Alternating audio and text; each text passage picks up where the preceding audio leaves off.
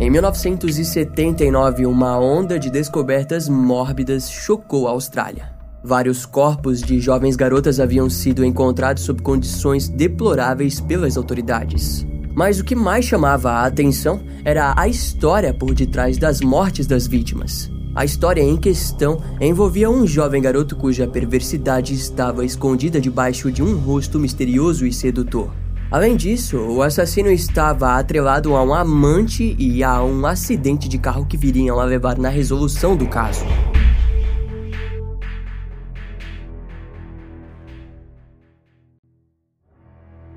No dia 20 de abril de 1978, William Thomas e seu irmão estavam caminhando na mata ao lado da estrada do pântano próximo à cidade de Truro, ao sul da Austrália, quando se depararam com um osso grande que teorizaram ser de uma vaca. Ao retornarem para casa, William contou a descoberta para sua esposa Valda, que ficou preocupada com aquilo. E assim, dois dias depois, a mulher pediu para que William fosse lá dar mais uma olhada naquele tal osso. Quando William retornou ao local e passou a analisar o pedaço de osso mais de perto, percebeu que ao fim do osso havia um sapato feminino preso. Para tornar a imagem ainda mais macabra, quando se aproximou mais um pouco, percebeu que uma camada de pele e unhas pintadas eram visíveis. Ao se distanciar, William foi olhando ao redor com mais cuidado e acabou encontrando roupas manchadas de sangue e mais alguns pequenos ossos. Depois daquela experiência nada agradável, o homem contatou a polícia, que rapidamente isolou o local.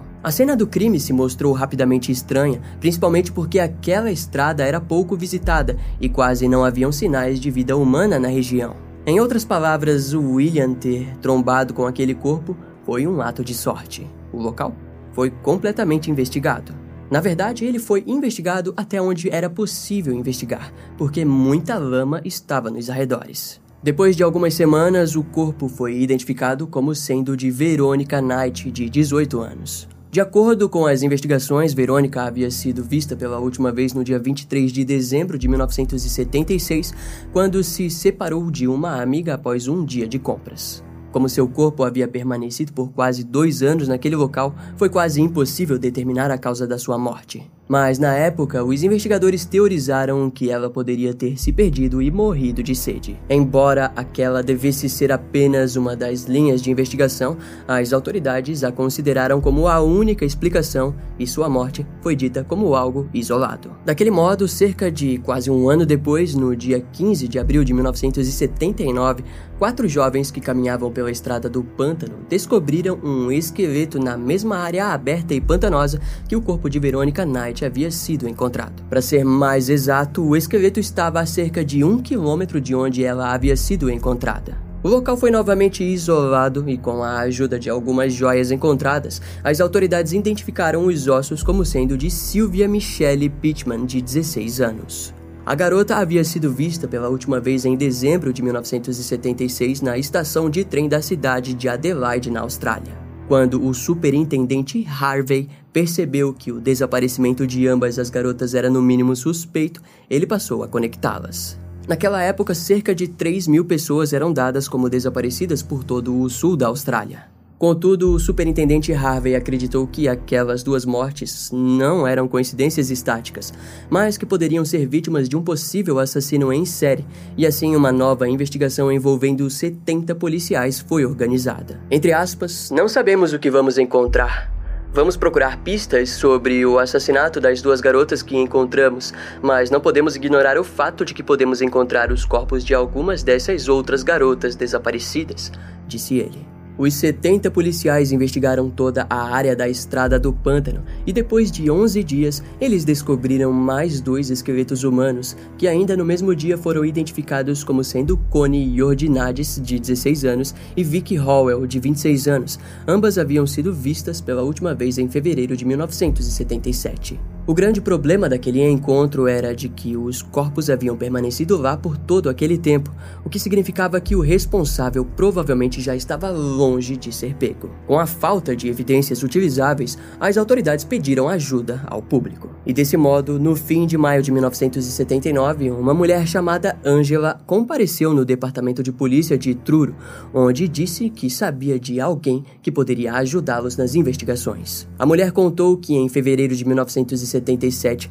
no funeral de um homem chamado Christopher Warrell, um conhecido de nome James Miller, disse a Angela que juntos eles haviam feito algo horrível com algumas mulheres. Com um pouco de investigação, a polícia descobriu que Angela, na verdade, era Amélia, ex-namorada de Christopher Warrell. Entre aspas, eu só tinha suspeitas, mas as suspeitas não são suficientes para ir à polícia. Eu não tinha fatos, mas suspeitei que fosse verdade, disse Amélia. Ainda de acordo com a mulher, James havia contado que as garotas assassinadas eram apenas trapos e que não valiam muito para ninguém. Amélia também contou que James havia dito o seguinte: Se você não acredita em mim, eu vou levá-la para onde elas estão, sabe? Estava piorando ultimamente. Estava acontecendo com mais frequência. Talvez tenha sido bom que Chris tenha morrido. Enquanto conversava com os investigadores, Amélia disse que, embora desejasse ter procurado as autoridades mais cedo, ela acreditava que apenas Christopher Warrell fosse o verdadeiro assassino e que James parecia apenas um bode expiatório.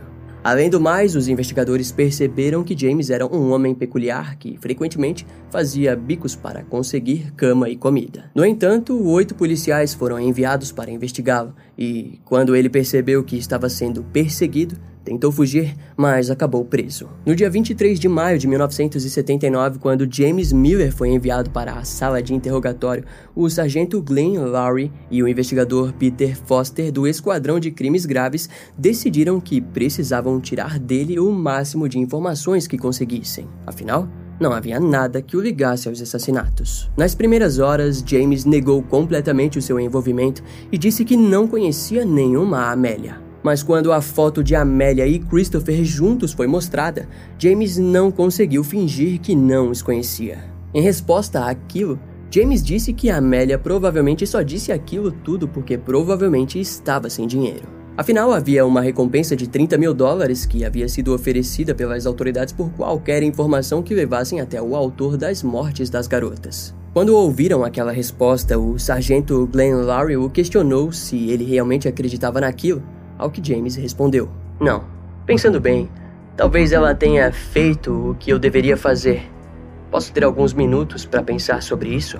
Depois de um tempo, foram mais de seis horas de interrogatório até que James se cansasse e dissesse que esclareceria tudo. Em seguida, ele contou que dirigia com Christopher ao seu lado e juntos ofereciam carona para as garotas da cidade para depois levá-las para um passeio. O passeio era feito geralmente para o centro da cidade de Truro, onde Christopher as violentava e matava. Entre aspas, mas você tem que acreditar que eu não tive nada a ver com os assassinatos reais daquelas garotas, disse James. Em resposta, o sargento Glenn Lowry disse que entendia James e teorizou que ele estava apaixonado por Christopher e por aquele motivo o ajudava. De forma calma e aliviada, James finalizou dizendo que haviam mais três corpos e que mostraria aos oficiais onde eles estavam. Tanto Glenn Lowry quanto Peter Foster ficaram aliviados que o caso havia sido solucionado, mas já eram dez e meia da noite e lá estavam eles, seguindo James Holmes por toda Truro,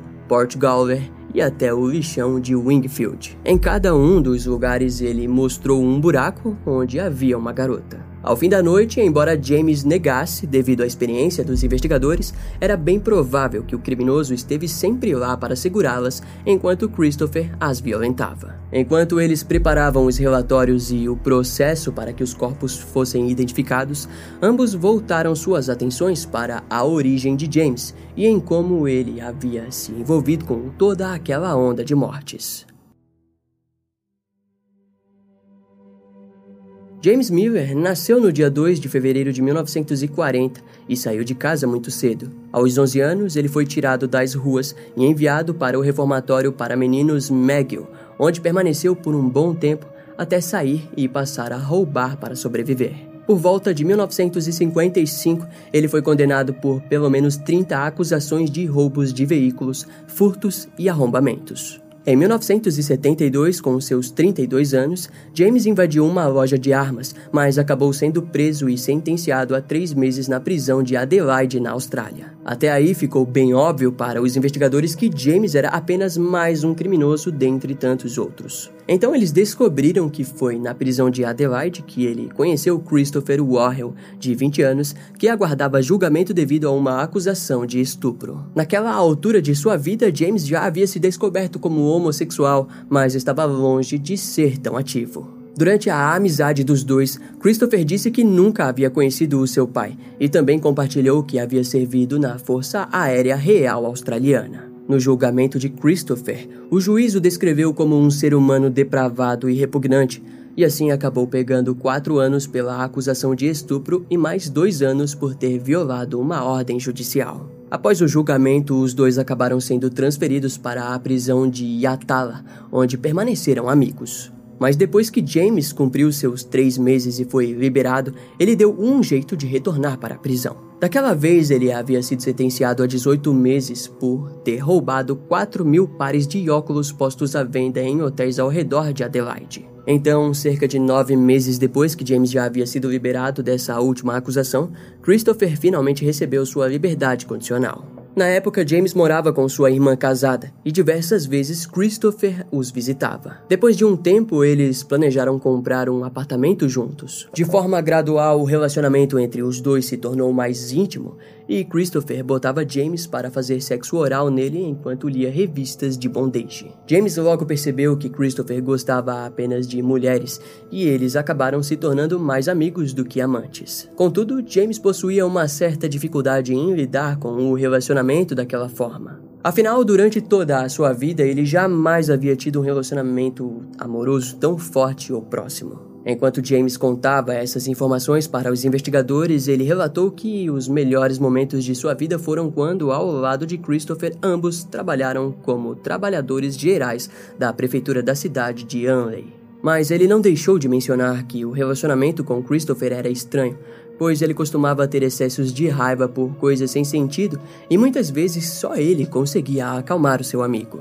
Naquela fase, Christopher estava no seu auge com seus 23 anos e gostava de sair com o seu Valiant azul e branco 1969. Curiosamente, ele não gostava de fazer aquilo sozinho e sempre levava James consigo. Juntos, os dois andavam de carro até lugares como estações ferroviárias, onde, graças à beleza de Christopher, ele convencia ou seduzia as mulheres. Depois as levava até lugares remotos onde James saía para caminhar enquanto Christopher se relacionava sexualmente com elas. Em algumas vezes, Christopher até mesmo amarrava as garotas, mas James jamais imaginou que seu amigo começaria a simplesmente matá-las. No mês de dezembro de 1976, os dois estavam dividindo um apartamento na cidade de Ovinga, onde prestaram serviços públicos. E claro, toda noite, Christopher saía para procurar por jovens e lá estava James seguindo a onda. Em alguns momentos, James até decidia deixar o seu amigo levar a garota para o apartamento deles enquanto ele dormia no carro. Até que, na véspera do Natal de 1976, a cidade de Adelaide estava bem movimentada com as famílias comprando seus presentes de Natal de última hora. Aquilo também significava que havia muitas jovens nas ruas,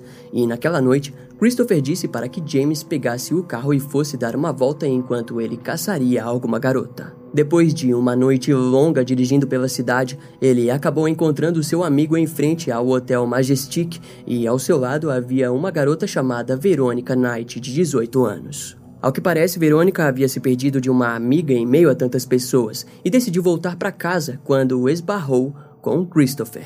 Depois de oferecer carona para Christopher e Verônica, James seguiu viagem para levar a garota em casa. Mas em algum momento ele simplesmente virou o carro em um desvio e estacionou em um lugar isolado. Enquanto Christopher forçava Verônica a ir ao banco de trás, ele aproveitou e saiu andando como sempre fazia. Depois de meia hora, ao voltar, ele acabou encontrando Christopher sentado no banco da frente e no banco de trás Verônica estava deitada imóvel. Antes que ele pudesse questionar o motivo daquilo, Christopher disse que havia violentado e matado a garota. James contou que ficou irritado e o agarrou em meio a gritos, dizendo: Seu idiota, você quer estragar tudo. Mas antes que pudesse fazer alguma outra coisa, Christopher sacou uma faca e disse para soltá-lo antes que ele o matasse também. Depois, Christopher falou para James dirigir até a estrada do pântano e juntos descartaram o corpo. Entre aspas, ele me pediu para ajudá-lo a carregá-la para os arbustos, As mãos dela estavam amarradas. Ele sempre as amarrava, concluiu James. No dia seguinte, a manhã foi igual a todas, mas James disse que Christopher estava diferente e parecia feliz. Menos de um mês se passou e no dia 2 de janeiro de 1977, ele foi buscar Christopher no shopping Rundle Mall quando viu seu amigo com uma garota ao seu lado. Se tratava de Tanya Kenny, de 15 anos. Christopher informou que levaria a garota até a casa de sua irmã para que ela entregasse algumas roupas. No entanto, ao chegarem, James esperou no veículo enquanto os dois entraram. Até que, depois de um tempo, Christopher retornou e pediu ajuda. Quando James entrou, ele rapidamente direcionou seus olhos para Tânia, que estava vestida, mas visivelmente morta. Os dois discutiram novamente, mas James não fez nada de diferente. O corpo permaneceu guardado até a parte da noite, quando os dois retornaram e descartaram o corpo em Wingfield, numa cova rasa. Depois de terem feito aquilo, James disse para Christopher consultar um médico, pois não era normal matar garotas. O homem, por outro lado, se mostrou indiferente quanto ao seu comportamento. A verdade é que James poderia ter parado aquilo e simplesmente ter ido na polícia, mas ele jamais cogitou fazer isso. No dia 21 de janeiro de 1977, Juliette Mikita, de 16 anos, estava vendendo joias em uma barraca na calçada da cidade quando fez uma ligação para os seus pais informando que chegaria um pouco mais tarde em casa. Pouco antes das 9 horas da noite, ela encerrou com as vendas e se dirigiu ao ponto de ônibus quando Christopher e James passaram por ela e ofereceram uma carona. A garota a aceitou e assim levaram ela até uma parte isolada da estrada do Porto Wakefield. Naquela noite, James disse que não havia notado nada de estranho, mas quando ele saiu do carro para caminhar, passou a ouvir gritos e, ao olhar para trás, ele viu a garota abrir a porta antes de receber um chute que a fez cair. Depois, Christopher saiu do veículo e a virou com o pé, para em seguida se ajoelhar sobre o seu estômago e a estrangular. De acordo com James, ele tentou pará-lo, mas havia algo muito forte em Christopher. No fim da noite, eles levaram o corpo até uma fazenda abandonada na região de Truro, onde o despejaram e jogaram galhos e folhas em cima. No dia 6 de fevereiro de 1977, Sylvia Michelle Pittman, de 16 anos, esperava um trem na estação de Adelaide quando conheceu James e recebeu o mesmo fim que as vítimas anteriores. No dia seguinte, James e Christopher sequer conversaram direito, e quando James foi buscá-lo em um prédio do Correios de Adelaide, ele viu Christopher ao lado de Vicky Howell, de 26 anos. Quando ela entrou no carro, James torceu internamente para que ela não fosse morta. No entanto, ao parar para mijar e retornar, ela havia sido assassinada. O fim havia sido o mesmo. James questionou seu amigo por que ele sempre precisava fazer aquilo, mas Christopher não respondeu nada. O corpo de Vic foi deixado próximo à estrada do pântano de Truro, sob algumas folhagens. Dois dias depois, a dupla estava cruzando o centro da cidade de Adelaide quando viram Connie Jordanides, de 16 anos, sorrindo para si mesma. James parou e Christopher a questionou se desejava uma carona, e quando Connie se sentou no meio dos homens, ela havia, sem saber, assinado o seu destino. Aquele seria o ataque mais violento, pois Connie realmente lutou por sua vida mas mesmo assim acabou sendo violentada e estrangulada. Após alguns dias, Deborah Lamb, de 20 anos, estava passeando quando foi parada pelos dois homens e James disse que poderia levá-la até a praia de Port Gower. Ao chegarem na praia, depois de um tempo, James deixou os dois sozinhos e, ao retornar, viu Christopher tampando um enorme buraco na areia. Cerca de uma semana depois do último assassinato, James estava dirigindo ao lado de Christopher e de Deborah Scuse, ex-namorada de um dos amigos da dupla. Devido à separação, eles decidiram levar Deborah até Mount Gambier para espairecer. Os primeiros momentos foram bons, mas Christopher ficou de mau humor e disse que deveriam retornar para Adelaide. Durante o retorno, Christopher estava no volante e dirigia descontroladamente. Débora se preocupou e disse para que ele diminuísse a velocidade e uma briga verbal se iniciou. Naquele instante, devido à alta velocidade e à briga, Christopher acabou invadindo a pista contrária e, para evitar uma colisão frontal, ele jogou seu carro para o acostamento, onde o pneu furou e o carro girou várias vezes até parar com os três fora do veículo. O acidente foi testemunhado por várias pessoas que, quando se aproximaram, perceberam que dois deles já estavam mortos. Por sorte, James conseguiu sobreviver com apenas uma lesão no ombro e foi levado para o hospital em estado de choque. O homem demorou para processar que havia perdido seu melhor amigo e amiga. Durante o funeral, James falou com a ex-namorada de Christopher, Amélia, onde contou a história sobre os assassinatos. A história foi mantida em segredo pela mulher, até que dois anos depois, vários corpos começaram a aparecer nos jornais e ela decidiu finalmente contar sobre a história. Durante a fase da perda, James havia se mudado para outro lugar, onde passou a viver uma vida miserável e provavelmente jamais falaria dos crimes brutais que seu amado havia feito em vida. Entre aspas, eu sei que pode parecer loucura depois de tudo isso. Eu não defendo o assassinato. Eu realmente acredito na pena de morte, olho por olho. Acredite em mim. Eu não queria fazer parte disso. Era como um pesadelo. Cada vez que pegamos uma dessas garotas, eu não fazia ideia de suas intenções. Disse James Miller ao fim do relato da história dos criminosos. Diante de toda essa história, Glenn Lowry e Peter Foster sabiam que esse não era o melhor fim que poderiam ter conseguido, mas pelo menos já era algum tipo de justiça.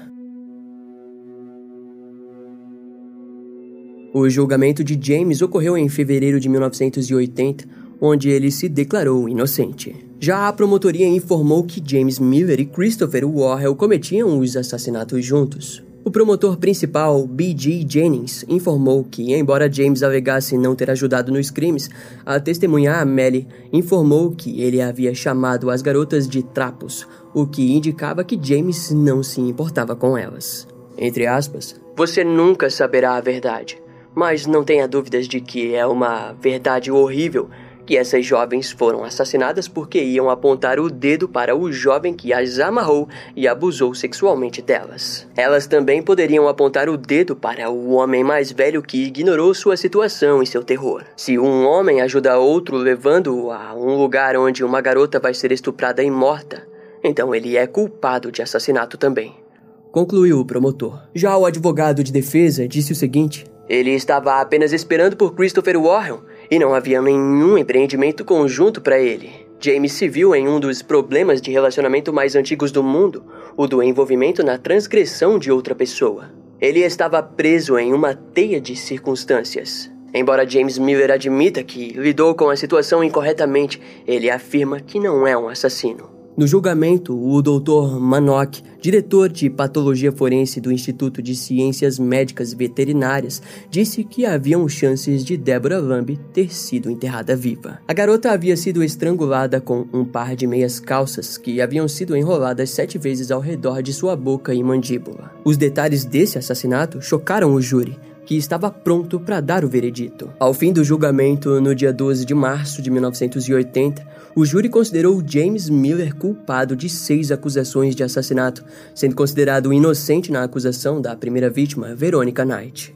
De acordo com o júri, James não pôde prever a primeira vítima, mas poderia ter salvado a vida das outras seis jovens. A sentença final foi seis penas de prisão perpétua. No ano de 1984, James fez uma greve de fome de 43 dias, informando que Christopher Warrell era o seu melhor amigo, e disse o seguinte: Se ele não tivesse morrido, talvez 70 garotas teriam sido mortas, e eu nunca o teria entregado. Em 1999, James demonstrou esperanças em ser libertado, mas no ano seguinte, o chefe de justiça Don Doyle, da Suprema Corte da Austrália do Sul, declarou que James permaneceria pelo menos 35 anos sem liberdade condicional. Entretanto, antes que os 35 anos chegassem, no dia 21 de outubro de 2008, James Miller, de 68 anos, acabou morrendo de insuficiência hepática. Na época, ele era considerado o prisioneiro mais antigo do estado e também sofria de câncer de próstata e câncer de pulmão. Mais tarde, o criminoso contou que antes de preso,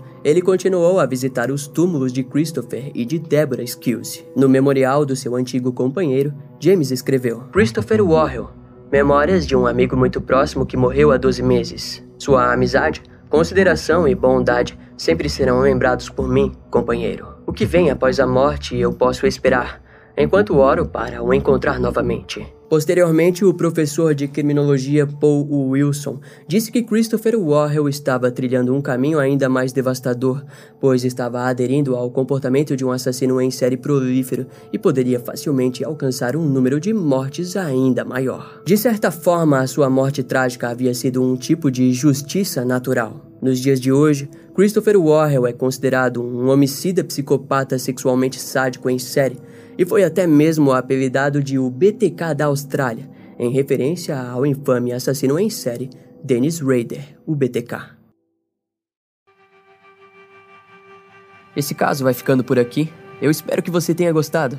Não esquece de me seguir nas outras redes sociais. Meu Instagram é brian.m com dois M's, E-M-M-E. E não deixe de conhecer o meu canal no YouTube com os episódios mais recentes que irão demorar um pouco mais para vir aqui pro podcast. Eu vou ficando por aqui, até a próxima e tchau.